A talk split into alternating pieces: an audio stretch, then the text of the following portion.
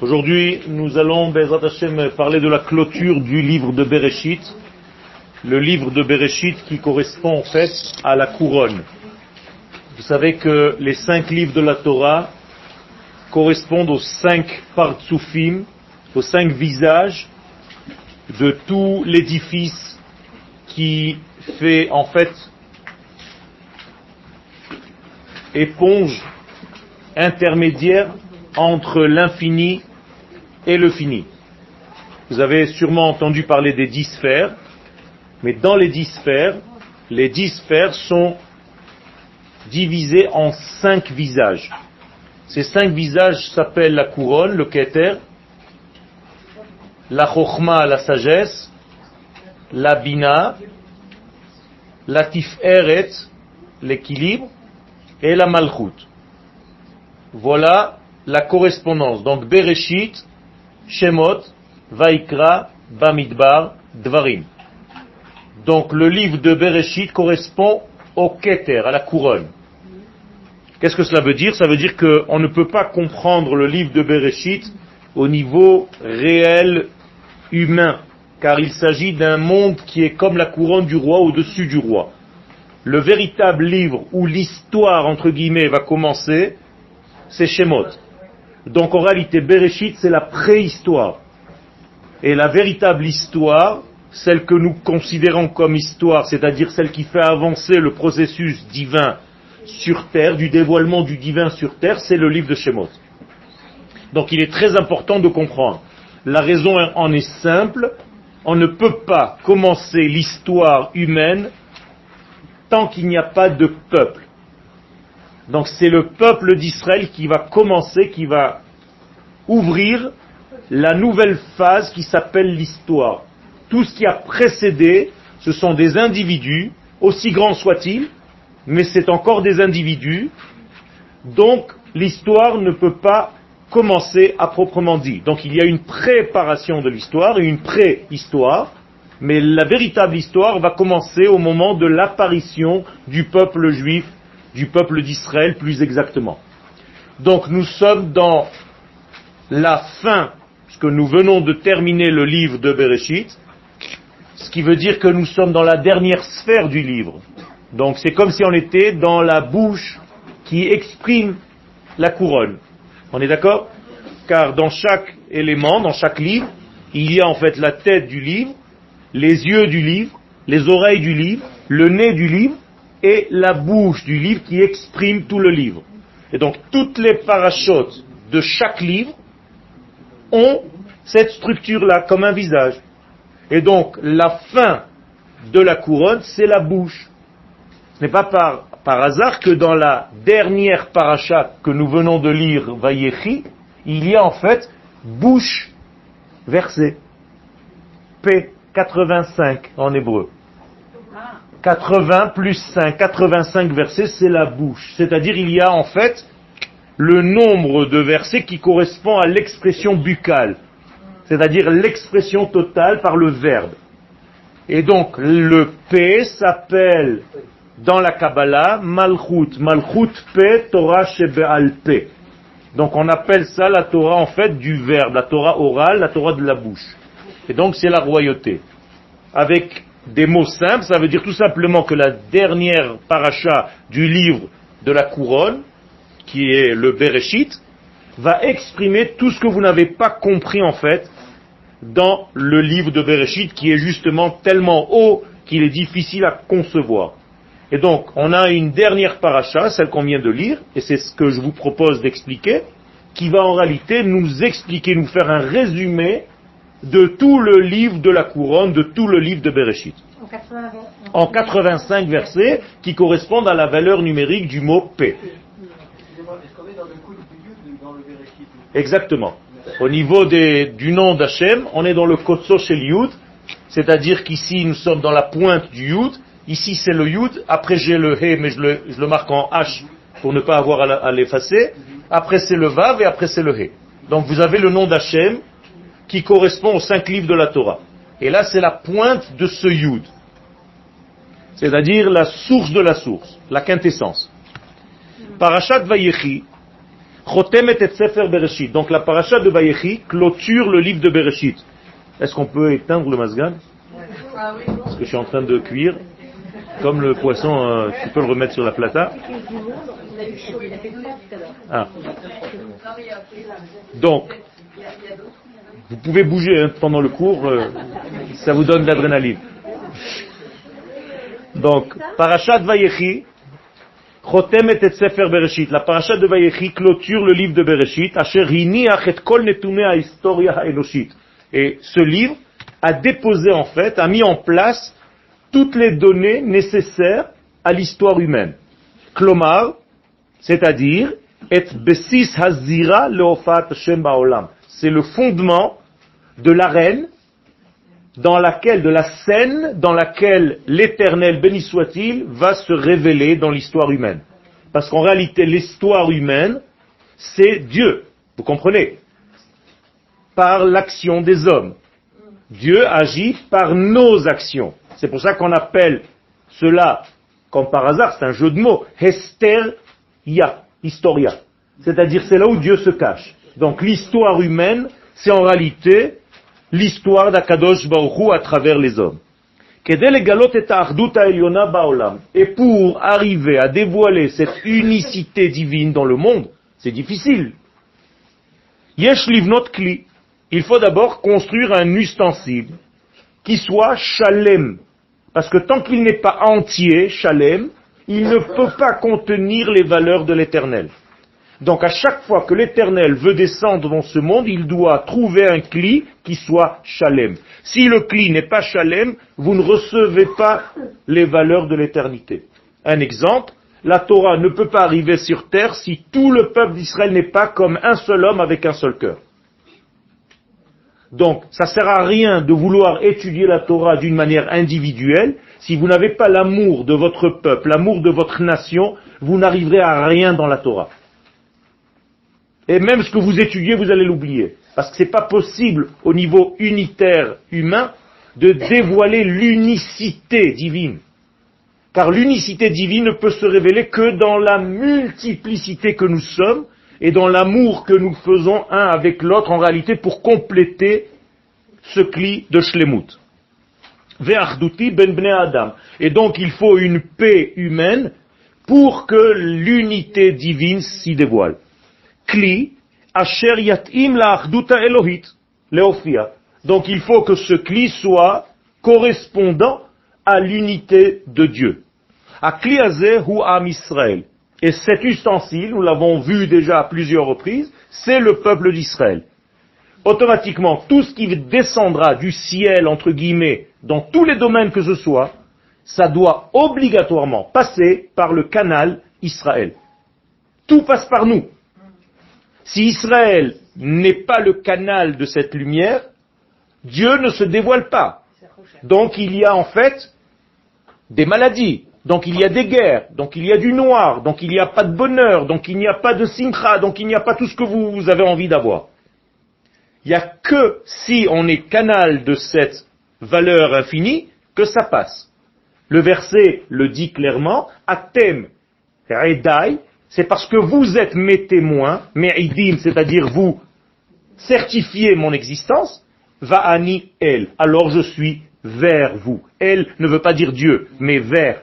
Ani el, elecha. Elair. Alors atem edai va ani el.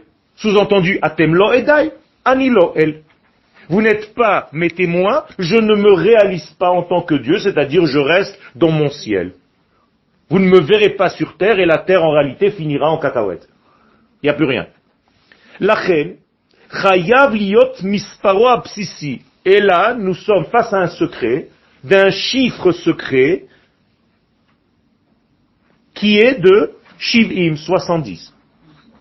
Ça veut dire 70, c'est en réalité pas seulement les 70 nations, mais les 70 âmes d'Israël qui vont descendre en Égypte.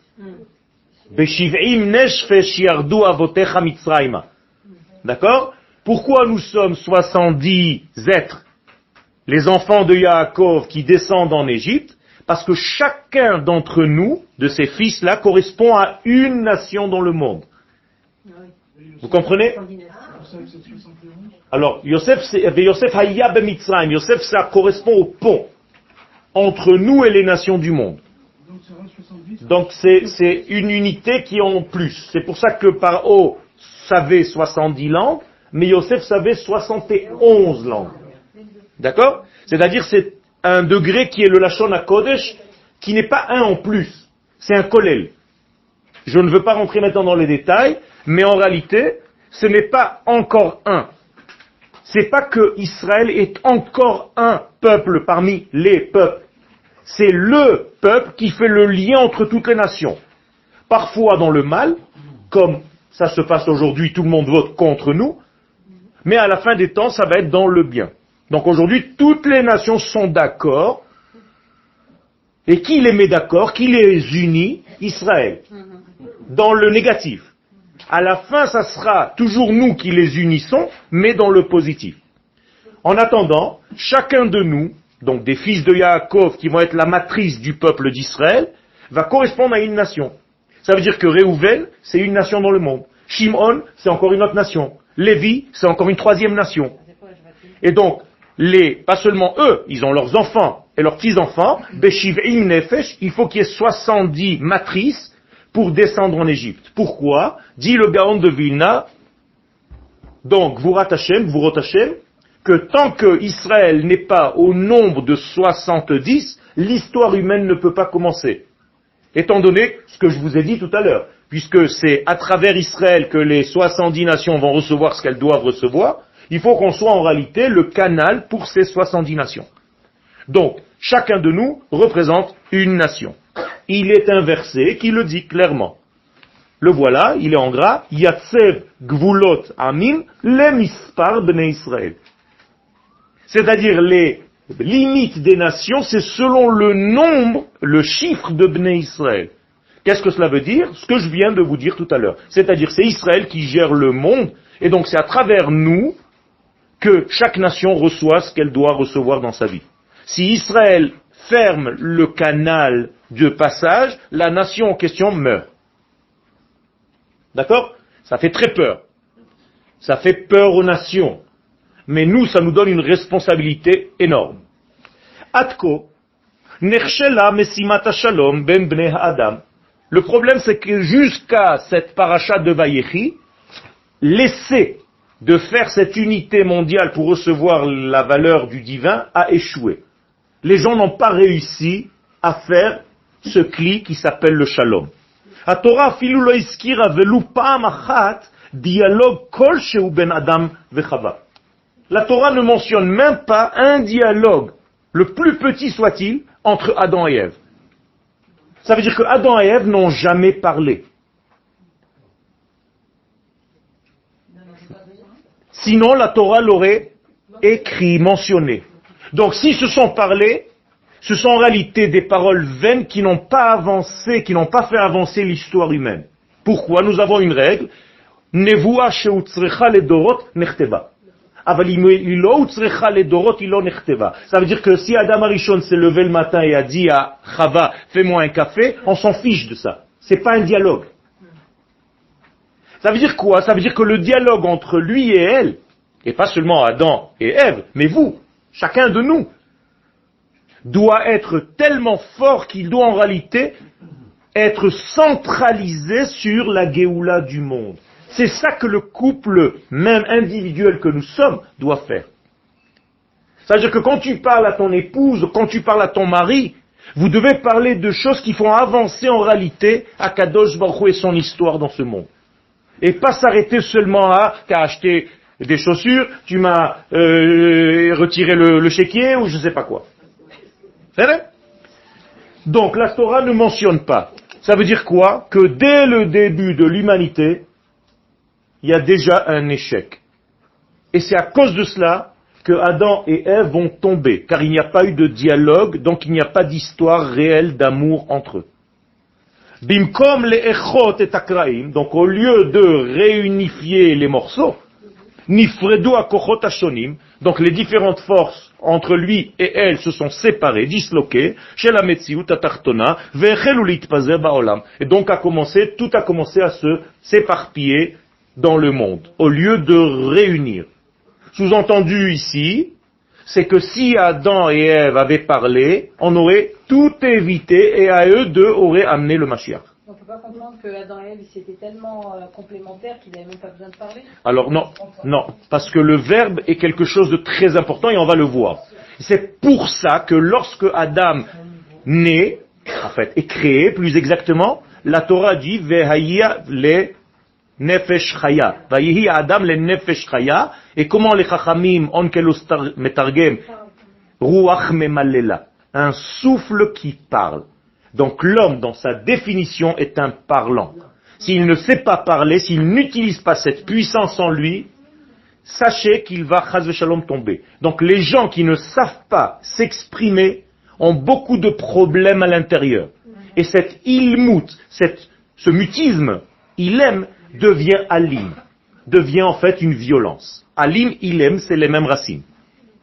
Dialogue ben Adam lechava, haya bevadai mesayea limniat hidarderuta shel Donc, le plus petit dialogue entre l'homme et la femme aurait annulé en fait toute la dégradation de l'histoire jusqu'à aujourd'hui.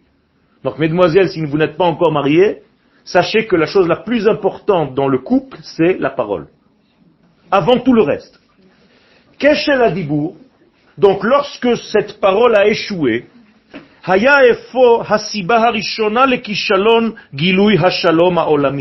c'est là la pointe, la source du problème de ce monde.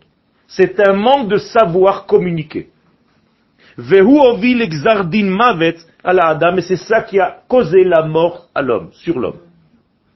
Parce que Ruach Memalela, c'est un souffle de vie. Pourquoi? Parce que le texte dit, les nefesh chaya.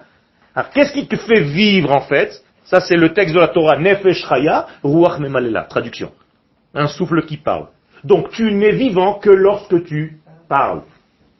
Et que tu sais parler. Et que tu sais jauger et mesurer tes mots. Ça c'est la vie. C'est ça la véritable vie. Hachaim vehamavet beyad halashon. C'est tout. Omnam, Matzanu dialogue minimal ben Kain le Donc, je passe une génération, vous voyez, je saute. On a trouvé, et là je vous fais en fait une trame de tout le livre de Bereshit. Rapidement. Kain el Hevel Achiv. Qui connaît le, la suite du verset? Il a rien dit du tout. Il a fait meod. Incroyable. Vayomer Kain el Hevel Achiv. on attend quelque chose. Alors je vais vous révéler un secret. Il lui a dit. Il lui a tout dit dans cette phrase. Qu'est-ce qu'il lui a dit?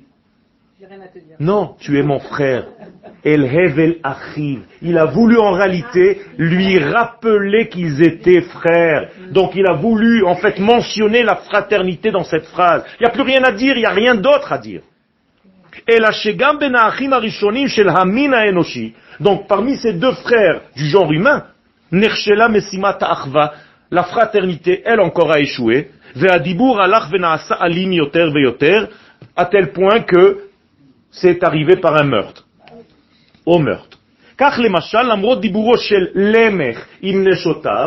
Par exemple, un roi Lemech avec ses femmes, quand il leur parlait à ses femmes, ce Lemech en question, les femmes ne répondaient pas. En tout cas, la Torah ne raconte rien. Pourquoi? Ça veut dire qu'il avait un langage violent. Et donc les femmes avaient peur lorsqu'il parlait. Moralité, en réalité, son langage, qui était un langage, il parlait, mais personne ne lui répondait. Donc je vous rajoute une couche, ça ne suffit pas de parler, il faut le parler d'une manière où tu laisses la place à l'autre de répondre. Et qu'est-ce qu'il leur a dit pour leur faire peur Ish harakti. J'ai tué un homme. Ça vous rappelle rien C'est le type qui est un petit peu stressé à la maison. Il y a un chat qui miaule. Et le type dit au chat, Chut et le chat continue à miauler. Et la femme est à côté. Et il lui dit, Chut et le chat miaule. Il lui dit une fois. Et le chat continue. Et la femme regarde, et il lui dit au chat deux fois. Et le chat continue de miauler, et il lui dit trois fois. Il prend le chat, il le tape par terre, il le tue, et la femme en train de gueuler, Ah il lui dit une fois. Ça, c'est de la violence. C'est la, c'est la même chose. Donc, il est en train de dire à ses femmes, vous savez, j'ai tué. Autrement dit, garde bien ta place et sois heureuse. Et tais-toi. Bedor Amaboul, je passe une génération. À la génération du déluge, Hegia Alimut el Kitsoniut elle est arrivée à une extrême nouvelle. Vatimale Haaretz Hamas. Le Hamas, c'est la pire espèce que l'homme puisse atteindre. C'est bizarre, hein, quand même, qu'ils se sont auto-appelés comme ça. Hein, c'est une coïncidence. Hein. Comme disait l'autre, coïncidence, c'est la connexion des incidences. Ça veut dire qu'en réalité, la terre s'est remplie de Hamas. Bedor Apalaga, dans la tour de Babel, encore dans la génération où les, les familles se sont séparées, Anisayon la kashal. Et là-bas, on a essayé en réalité de faire en sorte de comprendre le problème. On s'est dit, attends, depuis le moment de la création, tout est en train de se casser la figure. Viens, on fait quelque chose pour unifier tout ça. Le problème, c'est quoi? C'est qu'ils ont décidé d'être Safa Achat, c'est-à-dire un seul langage uniforme qui ne laisse pas à chacun de nous sa manière à lui de s'exprimer. C'est-à-dire tout le monde doit parler pareil. J'ai fixé et tout le monde devra parler comme moi.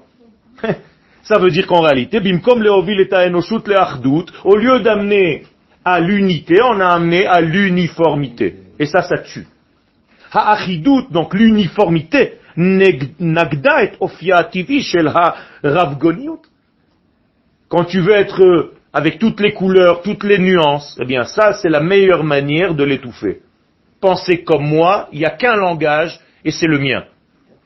C'est tout. C'est pour ça que celle-ci aussi s'est cassée la figure.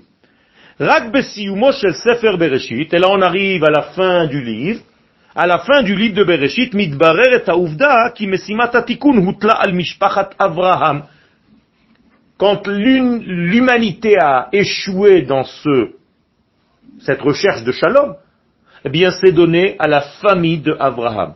La famille de Abraham, c'est Yitzhak, Yaakov et donc Israël. Ça veut dire qu'à partir de ce moment-là, le rôle qu'Israël a dans le monde, c'est d'amener le shalom, d'amener la paix, d'amener le shalem.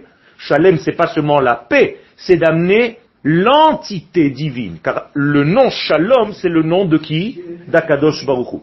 C'est pour ça que vous n'avez pas le droit de dire shalom dans un mikvé, par exemple. Même les hommes, si vous allez au mikvé le vendredi, on ne dit pas Shabbat Shalom dans le mikvé. C'est interdit. C'est le seul endroit où vous pouvez dire bon week-end. Mais on ne dit pas le mot Shalom, parce que Shalom, c'est le nom d'Hachem. Chilul Hachem, c'est Chilul ce nom de Shalom, comme on fait aujourd'hui. Aujourd'hui, on n'a même plus envie de dire ce nom tellement ils nous l'ont pourri. Pourquoi pas dans un Tout simplement parce que aujourd'hui le mot shalom a tellement été galvaudé et réduit de sa véritable hauteur qu'il ne veut plus rien dire. Quand on dit aujourd'hui shalom, c'est en réalité un cessez-le-feu.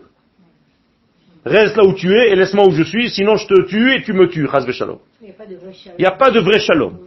Donc, ça a été donné à la famille de Abraham.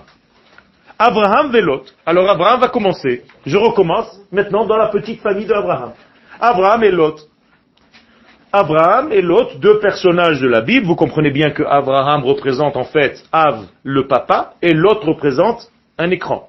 En hébreu, Lot veut dire écran, vous savez. Alors, sachez-le. Le nom Lot en hébreu veut dire écran, un rideau, opaque. Donc c'est l'écran d'Abraham, c'est l'antithèse d'Abraham. Donc en réalité, on est en train d'essayer maintenant de faire le shalom entre la lumière et l'écran Eh bien, Nifredou, ils n'ont pas réussi, donc ils se sont séparés Kedelimno Aimut Benem pour ne pas au moins se tuer. C'est pas mal. Mais c'est pas encore un shalom. C'est-à-dire ils ont décidé, toi là-bas et moi ici. Si tu vas à gauche, j'irai à droite. Si tu vas à droite, j'irai à gauche. D'ailleurs, c'est marqué comme ça. Hein ובכל זאת הייתה זו גישה של סור מרע ולא של עשה טוב. donc en fait, ils se sont séparés, mais ils n'ont pas compris en fait le dénominateur commun. Donc eux aussi n'ont pas réussi, ils ont échoué. Yitzhak ve Ishmael, on passe une génération. Les fils, Yitzhak et Ishmael, Chayuzel et Tzadze, ont vécu l'un à côté de l'autre. Argam lo dialogue. Il n'y avait pas de dialogue puisque la Torah n'en parle pas jusqu'au moment où on a été obligé de retirer Ishmael de l'image, du film. Et Tzel Yaakov, une génération plus tard, Ve'esav, Yaakov et Esav, encore deux frères, là ça se complique. Pourquoi? Ce sont des jumeaux. Et là, il y a un problème. Quand c'est des frères, déjà, il y a un problème. Mais là, c'est des jumeaux. C'est-à-dire on est arrivé presque au meurtre. Parce que chez les jumeaux, et on va expliquer tout de suite au niveau psychologique comment les choses marchent. Donc la maman Rivka est venue et a empêché le crime.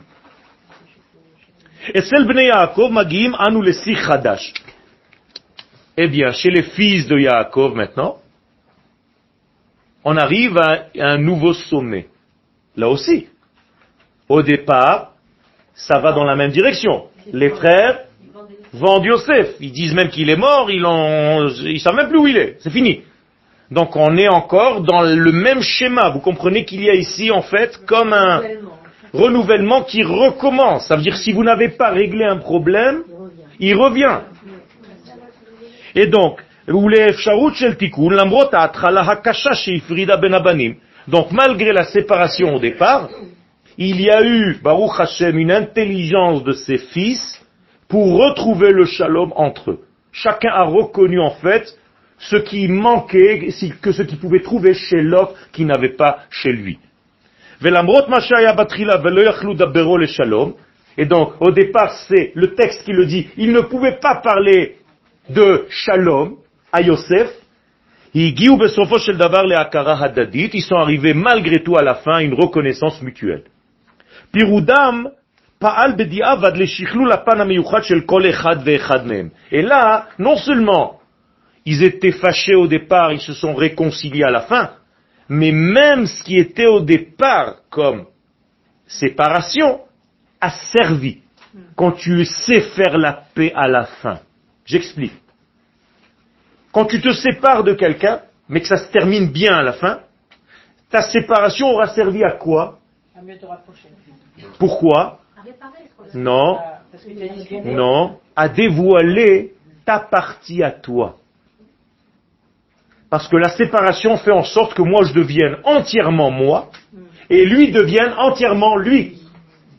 Et l'intelligence, c'est d'être entièrement moi et lui entièrement lui et de nous unir. Ça, c'est la force. Alors que dans une paix semblant paix, qui n'est pas vraie, c'est ce qu'on appelle une pshara. Qu'est-ce que c'est une pshara? Un compromis, c'est-à-dire, compromis, tu es... Je voulais inverser les mots. Peu importe, c'est un jeu de mots. Ça veut dire quoi? Tu n'es pas entièrement toi et moi je ne suis pas entièrement moi. Donc on se ment. Et ça, c'est pas un shalom. Vous comprenez la différence? C'est extraordinaire. Ça veut dire que chaque sphira doit garder sa spécificité. Sinon, tu es mort. Et c'est pour ça que malheureusement dans les couples, si l'homme n'est pas resté ce qu'il est et la femme n'est pas restée ce qu'elle est, eh bien, en réalité, ils sont morts un petit peu tous les deux, ou bien un d'entre eux. Mais on va pas renoncer aussi à être un, un petit peu soi-même pour être aussi avec Non. Non, je dois être entièrement moi-même, tu dois être entièrement toi, mais moi je sais que à moi seul, je ne peux pas révéler l'infini, béni soit-il. J'ai besoin de toi. Mais ça ne veut pas dire que je fais fi de ce que je suis. C'est ça l'intelligence. C'est-à-dire je reste dans ma chita. Lui reste dans sa chita, mais je sais que ma chita n'est pas complète et la sienne non plus. Ça c'est la force du vrai shalom. Ve'evlit et zeuto bebinyan bet Israël. Donc chacun devait révéler sa spécificité, son identité. Ve'im kol zot, et malgré cela, רק בפטירתו של יעקב התגלה באופן ברור וודאי Hashalom ben Ha'achim. Donc en fait, on voit à la fin de tout ça que chacun est un lion dans ce qu'il est, véritablement entier dans ce qu'il est. Et d'ailleurs, c'est Yaakov qui dit à chacun ce qu'il est réellement dans sa spécificité à lui, et c'est pas l'imitation de l'autre. Eh bien, tous ensemble vont construire la maison d'Israël, et ça, ça va se voir une fois que Yaakov va mourir. Donc Yaakov va mourir. C'est bizarre. Il y a marqué Vayechi Yaakov. Alors c'est bizarre. Yaakov vit ou meurt. Je comprends pas. Eh bien, Vayechi Yaakov, il faut continuer la suite du texte. Vayechi Yaakov, Efo, Be'eretz Mitzrayim. Yaakov peut vivre en Égypte. Qui ne peut pas vivre en Égypte? Israël. D'où est-ce que vous le savez? C'est un verset, juste après. Vaïkrevu Yemé Israël, Lamout. Donc Yaakov, c'est le juif de l'exil, et Israël, c'est le juif d'Eretz Israël. Donc qui peut vivre en fait en Chutz Laaretz Yaakov. Tant qu'il le Yaakov n'est pas devenu Israël, il n'est pas encore un homme de la Géoula, il est encore l'homme de la Galoute. Alors pourquoi, quand on a changé le nom de Yaakov et qu'il est devenu Israël, pourquoi de temps en temps il se rappelle encore Yaakov? Eh bien, ça permet au peuple d'Israël de survivre dans les moments d'exil. Pour ne pas qu'on meure totalement, Dieu nous a gardé ce nom qui est en fait une protection, qu'à chaque fois qu'on sortirait, Chazve Shalom, en exil, maintenant c'est terminé, mais chaque fois dans l'histoire où on est sorti, on est descendu au niveau de Yaakov pour pouvoir vivre. Vayechi Yaakov Be'eretz Mitzrayim. D'accord, vous comprenez? Maintenant, donc, vous comprenez que Yaakov, c'est quoi? C'est l'homme qui est capable de garder un lien avec l'infini, même en exil. Traduisez-moi ça en halakha. Tout ce que je viens de dire. Yaakov, c'est l'homme capable de garder un lien avec la lumière divine, même dans la nuit de l'exil. Traduisez-moi ça en halakha. Yafé Meod. Yaakov, c'est lui qui a fait Tfilat Arvit. Qu'est-ce que ça veut dire que Yaakov a fait Tfilat Arvit Vous croyez qu'il s'est assis, il a dit, bon, allez, c'est pas ça faire Tfilat Arvit. Faire Tfilat Arvit, c'est être capable de- d'appréhender le divin baleilot, dans la nuit. C'est ça faire Tfilat Arvit. C'est extraordinaire. Ce que je viens de vous dire, c'est le Rav Kook. Ça, c'est de la Torah énorme, ça. Ça veut dire que Yaakov permet à un homme qui est dans la nuit de pouvoir garder le contact avec la source de la vie. Donc faire Tfilat Arvit, l'écrire Tfilat Arvit, c'est en réalité instaurer dans le peuple d'Israël un système qui nous permet de vivre ou de survivre même pendant les torpeurs de la nuit. On le fait ici en. Ça veut dire que même quand tu as des soucis, ça s'appelle ton arvit. Et donc, arvit vient du mot me'orav, il y a tout qui se mélange, tu sais plus où tu en es. Donc, qui va te permettre de garder le lien avec la lumière Arvit. Donc, faire arvit, c'est garder cette lumière même dans la nuit. Ve'emunatra balelot. Ça, c'est Yaakov. מעתה ניתן היה להתחיל באופן אפקטיבי את תיקונו של העולם. Donc à partir de maintenant, qu'on a ce shalom entre les frères, on peut commencer le tikkun du monde. Qu'est-ce que c'est que le tikkun du monde, rappelez-vous C'est de faire en sorte que la lumière de Dieu descende. Et pourquoi on peut commencer à le faire? Parce qu'il y a un cli qui s'appelle le shalom. Sium Sefer Bereshit mehave be'etzem et trilata ha'amitit shel ha'historia. Ça veut dire qu'en réalité, la véritable histoire commence à la fin du livre de Bereshit, donc au début du livre de Shemot. Avant, c'était donc, comme je vous l'ai dit au départ, de la préhistoire. Donc, Parashat Vayechi, Hisod achanato shel Israël le matzav hagalut. Donc, pouvoir vivre Vayechi en Égypte, c'est la préparation de Yaakov pour tout le peuple d'Israël, pour tous les exils qu'il aura durant toute son histoire. Vous comprenez? Parce que Yaakov, c'est notre matrice. D'accord? Donc, ce qui est passé chez Yaakov, ça va passer dans les gènes de ses enfants. Donc, si Yaakov a pu vivre en Égypte, ça veut dire que nous allons pouvoir vivre en exil pendant 2000 ans. Grâce à Yaakov qui a vécu en Égypte. Mais à la fin, il faut continuer l'histoire. Hein Qu'est-ce qu'il dit? Il faut me ramener. Et après son fils dit, il faut me ramener. Et après tous les enfants vont sortir de là-bas. Et ça aussi, la sortie d'Égypte va rester en fait la matrice de quoi? De la délivrance. De la même manière que la descente en Égypte était la matrice de tous les exils, la sortie d'Égypte sera la matrice de toutes les délivrances. Je parle clairement, c'est simple ce que je dis. Et ça c'est une parole de l'Agmara, Yaakov Avinu tiken filat arvit. C'est ce que je vous ai dit tout à l'heure. C'est Yaakov qui nous a instauré cette prière de Arvit, Sod ve'emunatra balelot, le secret donc de la pendant qu'il fait nuit. Donc, Vayechi Yaakov beretz Mitzrayim, zo shel Israël, isrod bagalut. Donc, pour que Israël puisse un jour rester en galoute et ne pas mourir complètement, eh bien, il faut qu'il s'appelle Yaakov. C'est un système de sécurité. Yaakov. Donc, on lui permet de revenir à son degré Yaakov. Donc, il y a ici une certaine souplesse de deux noms. En fait, ce n'est pas deux noms, c'est deux états. Deux états d'esprit. Quand tu es en exil, eh bien, tu gardes un profil bas et tu t'appelles Yaakov. S'il faut raser les murs, tu vas raser les murs. Quand tu reviens en terre d'Israël, tu t'appelles déjà Israël, qui im Elohim veim anashim vatuchal. Tu deviens un guerrier. Extraordinaire, c'est fort. הגמישות הזאת מאפשרת את המעבר החד ממצבי השלמות למצבי השפלות. Donc, c'est ce qui nous permet tout le temps d'être tantôt en haut et tantôt en bas. Et c'est comme ça l'histoire d'Israël. Jusqu'à la fin des temps où on va redevenir complètement Israël et plus haut encore Yeshurun. Voilà, je viens, j'ai répondu, juste avant.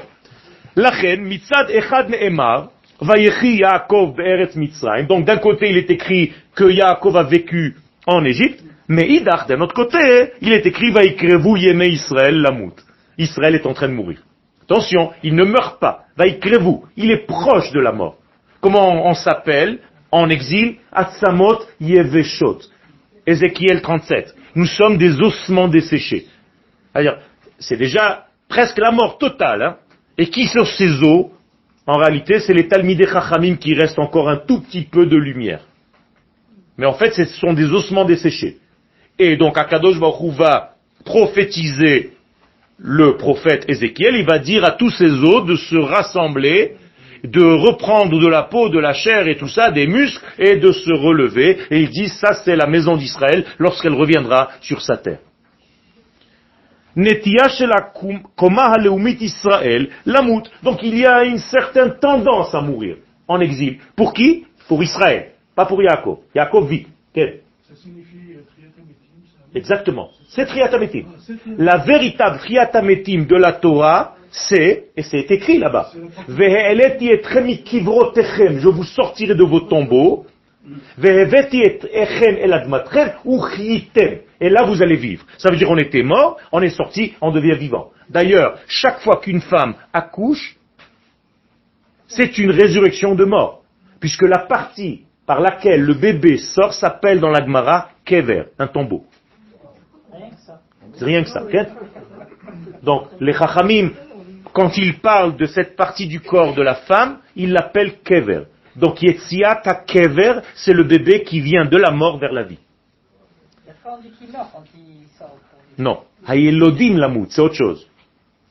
C'est autre chose. Ça, c'est une Mishnah qui dit qu'il est sorti, malheureusement, dans un monde où on finit par mourir. Pour l'instant. Mais à la fin des temps, non. Bila hamavet lanetza. Bisman Shapratim, donc Yaakov, Chaim Vepoalim Bagalut. Alors Yaakov, c'est en réalité la, la mise en, en relief de qui? Du détail.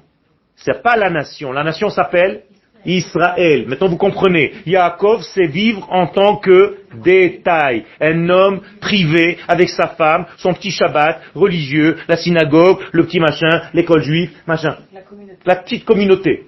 Ça, c'est ce qu'on appelle Yaakov. Attention. C'est pas le peuple. C'est une communauté. C'est pas la nation. Alors, il se fabrique un petit système d'autorégulation religieuse, une petite vie tranquille.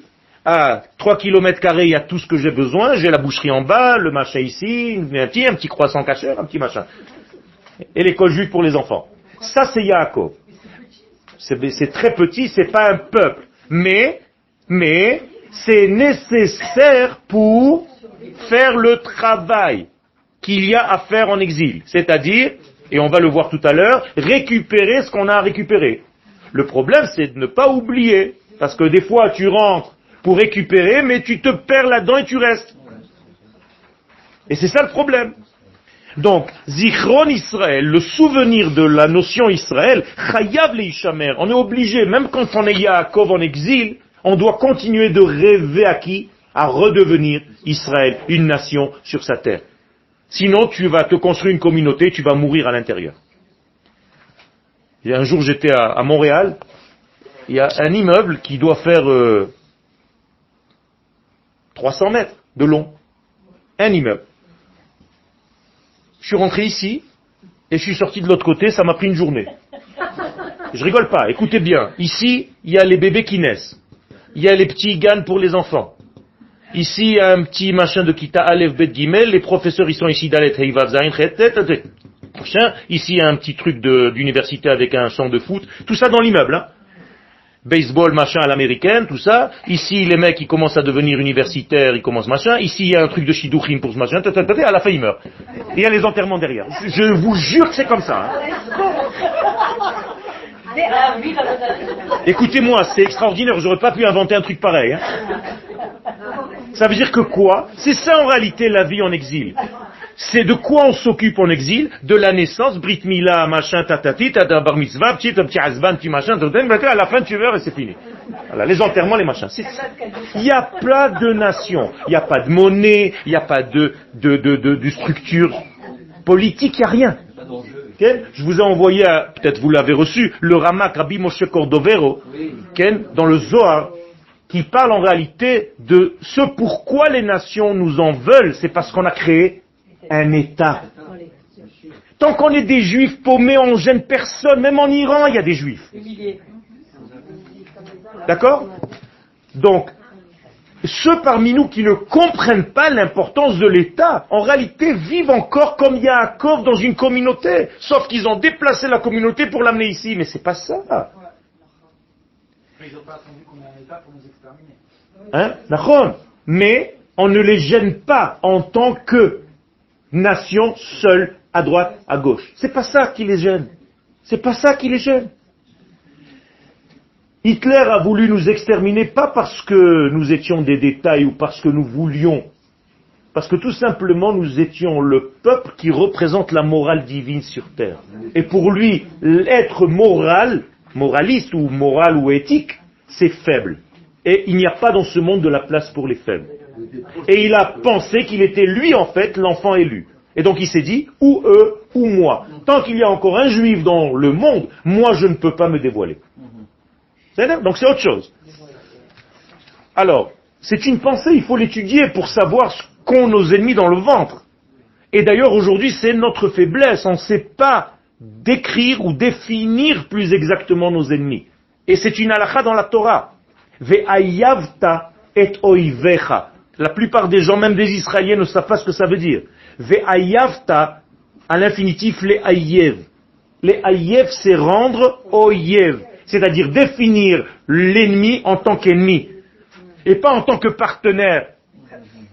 Vous comprenez? Tant que tu ne sais pas mettre les mots, eh bien c'est un partenaire pour la paix.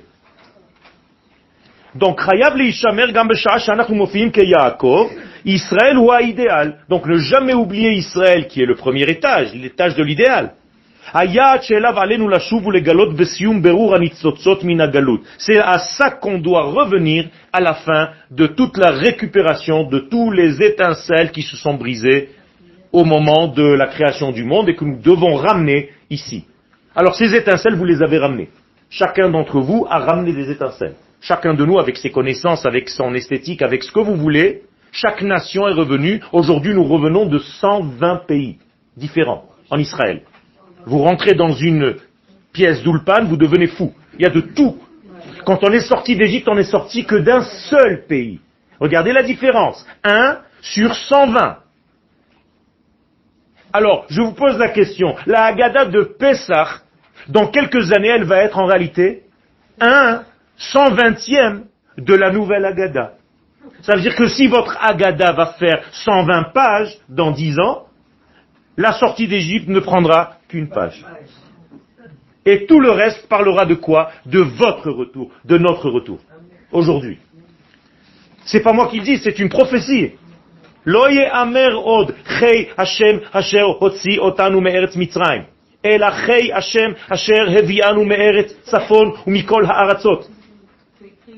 Dans le prophète Ishaïa, ça veut dire, Isaïe nous dit, nous, vous ne direz plus merci à Dieu qui nous a fait sortir d'Égypte. Ça sera une histoire du passé. Vous direz merci à Kadosh Baruch de m'avoir sorti de Paris, de Hambourg, de machin. Et de Strasbourg. Hein? Il y a un problème, hein j'ai un, un, truc avec ça, mais bon Donc même lorsqu'on travaille en tant que Yaakov, donc nécessaire, hein, אסור לנו לשכוח את השלמות המפוארה של הבניין הלאומי המוכן עבורנו, ישראל. אוי ואבוי, malheur à nous si on oublie qu'on est à la base Israël. Même pendant que tu travailles en tant qu'individu, Yaakov, n'oublie jamais que tu es Israël à la base.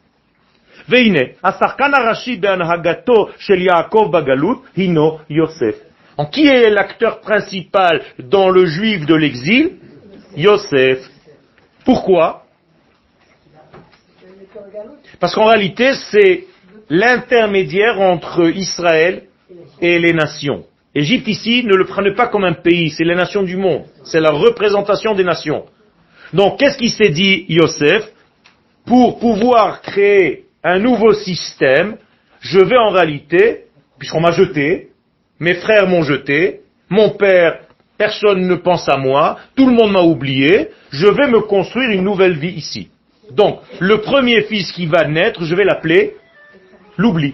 Non, Ménaché. C'est pas grave, depuis que je suis là. Donc, le premier fils va s'appeler Ménaché. Que veut dire Ménaché? Oublié. Kinashani Hachem ibetavi.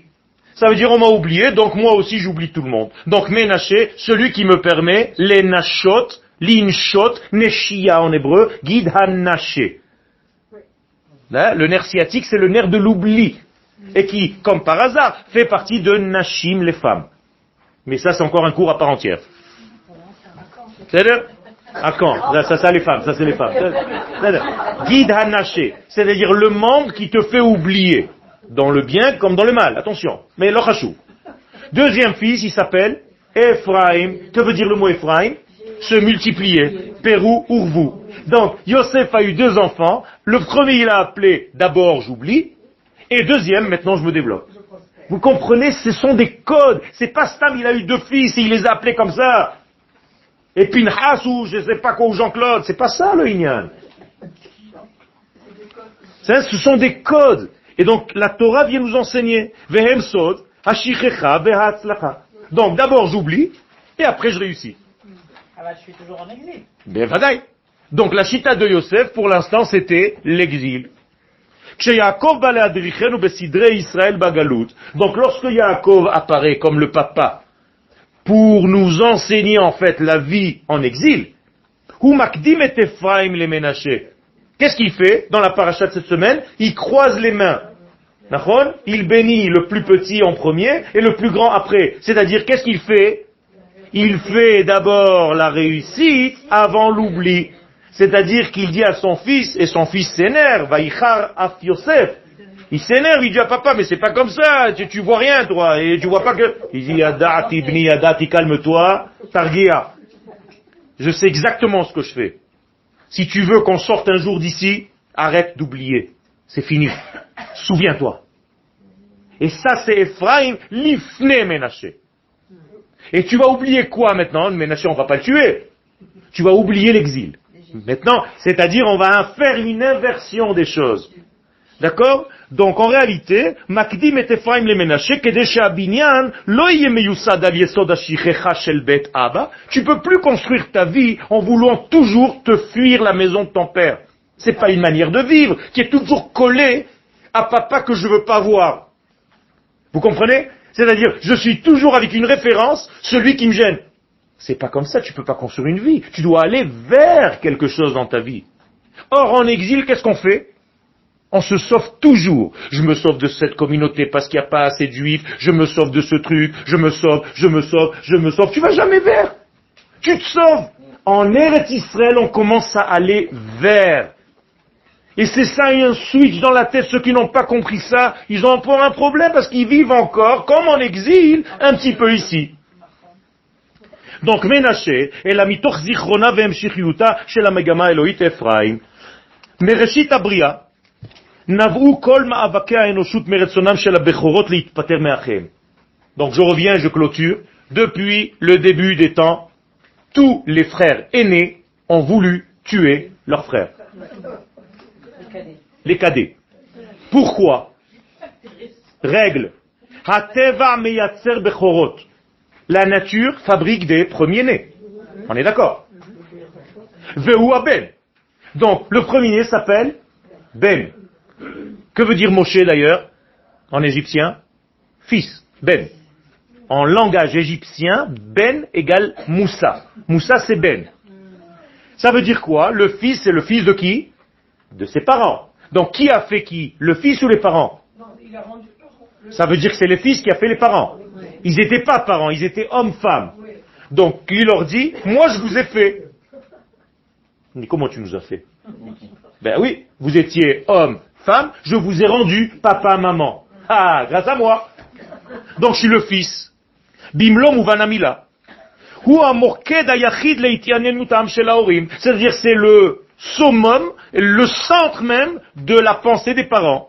Le premier, c'est toute la famille, les grands-parents, les majeurs, tout le premier reçoit tout. Et c'est pour ça qu'on le tord d'ailleurs, le premier. La même chose, c'est la première, la première de la famille, la première qui est née, donc tout le monde, les cadeaux, les machins. C'est-à-dire qu'on met tout notre espoir du futur en lui. D'ailleurs, la femme qui accouche le premier né, elle a un problème. Elle rentre, et elle peut rentrer, elle peut tomber dans un système de dépression. Pourquoi? Parce qu'elle vient de créer qui? Le futur. Donc elle, elle est rejetée au passé. Vous comprenez? Et ça, c'est un degré de post-traumatisme à cause de la naissance, qu'il faut régler, qu'il faut gérer. Shalom, ne pas laisser comme ça. La reine maintenant on va s'adresser à l'enfant. Quand le premier-né, il est né, il était heureux pendant deux ans. Le roi. Quand son frère est né, ben il est plus le ben, il devient le frère de.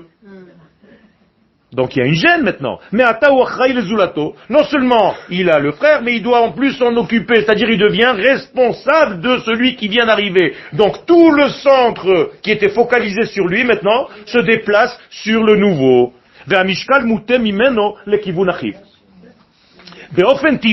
Donc naturellement, donc immédiatement se réveille en lui intuitivement un contre. Et il veut annuler au fond de lui le nouveau frère de l'existence. Donc il veut redevenir le Ben qu'il était au départ, et plus le frère de. Regardez bien, jeu de mots, lo ach, Ça veut dire, je ne veux pas du frère, donc je le tue. Zesipuram. Voilà l'histoire de Kain et Hevel, raccourci sur un pied. Atacharut al gorala enoshut shemit atsem beyeter shemedubar ba'achim te'omim Yaakov esav. Alors quand les jumeaux naissent, chlet l'dnia, ça devient la totale. Et regardez bien, vayomer esav belibo, esav dit dans son cœur, Yikrevu Yeme Evel Avi, quand papa on va arrêter le deuil, Ve'aharga et Yaakov Achi. Et je vais tuer mon frère Yaakov. Alors c'est étonnant et c'est très intéressant. D'un côté, il veut le tuer, mais il continue de l'appeler mon frère. Magnifique. Regardez la force de la Torah. Il aurait pu dire, je vais tuer cette, euh, je sais pas quoi. Il dit non, c'est mon frère. Et ça, la Yaakov, ou achi. Il sait encore que c'est son frère. Ça veut dire que intuitivement, il a gardé quelque chose dans son essence. Klomar dafka biglal heyoto achiv, C'est justement parce qu'il est son frère. Il veut l'éloigner de sa vie parce qu'il le gêne. Zot asher bikesh Yaakov letaken bebo el Haran, on finit en beauté, c'est ce que Yaakov a cru, a pensé, réparer, en faisant quoi En arrivant à Haran, qu'est-ce qu'il voulait faire Il s'est dit, je vais faire en réalité, je vais fabriquer que des Bechorot. Et donc je vais me marier avec quatre femmes. Donc je vais avoir un Bechor, un Bechor, un Bechor, un Bechor. Ils veulent tous être Bechor, plus un va tuer l'autre. Vous avez compris le système de Yaakov dans sa tête Vayomer Yaakov El Lavan. Alors écoutez, un mishpat de Yaakov dans la Torah qui nous laisse pantois si ce n'est quoi, comme dirait mon ami Rony. Qu'est-ce que dit Yaakov à Lavan? Hava et ishti. Alors, si vous voyez ce verset, les chachamim se sont, avaient honte. Regardez comment s'exprime Yaakov. Donne-moi ma femme, qui yamai va j'ai envie d'aller avec elle. Mais encore, c'est plus cru que ce que je viens de dire. hein. Regardez bien ce que dit Rashi Bamakom. Halokal Shebakalim, le plus léger des hommes, et une américaine. Il ne peut pas s'exprimer comme ça. Comme ça, Yaakov, tu parles, t'as pas honte El. Alors Rashi il explique pourquoi. Parce que je veux avoir des enfants et des premiers-nés de toutes ces femmes. C'est ça qu'il avait dans son esprit. Yaakov Rashav, Shapitaron le achim. Donc il pensait que la réparation, la correction de toute la haine qu'il y avait jusqu'à maintenant dans ce monde, kama bechorot, je vais engendrer beaucoup de premiers-nés. Arba bemispar, quatre en chiffre. La suite au prochain épisode. Non, des premiers-nés. נכון, נכון, נכון. תודה רבה, כן.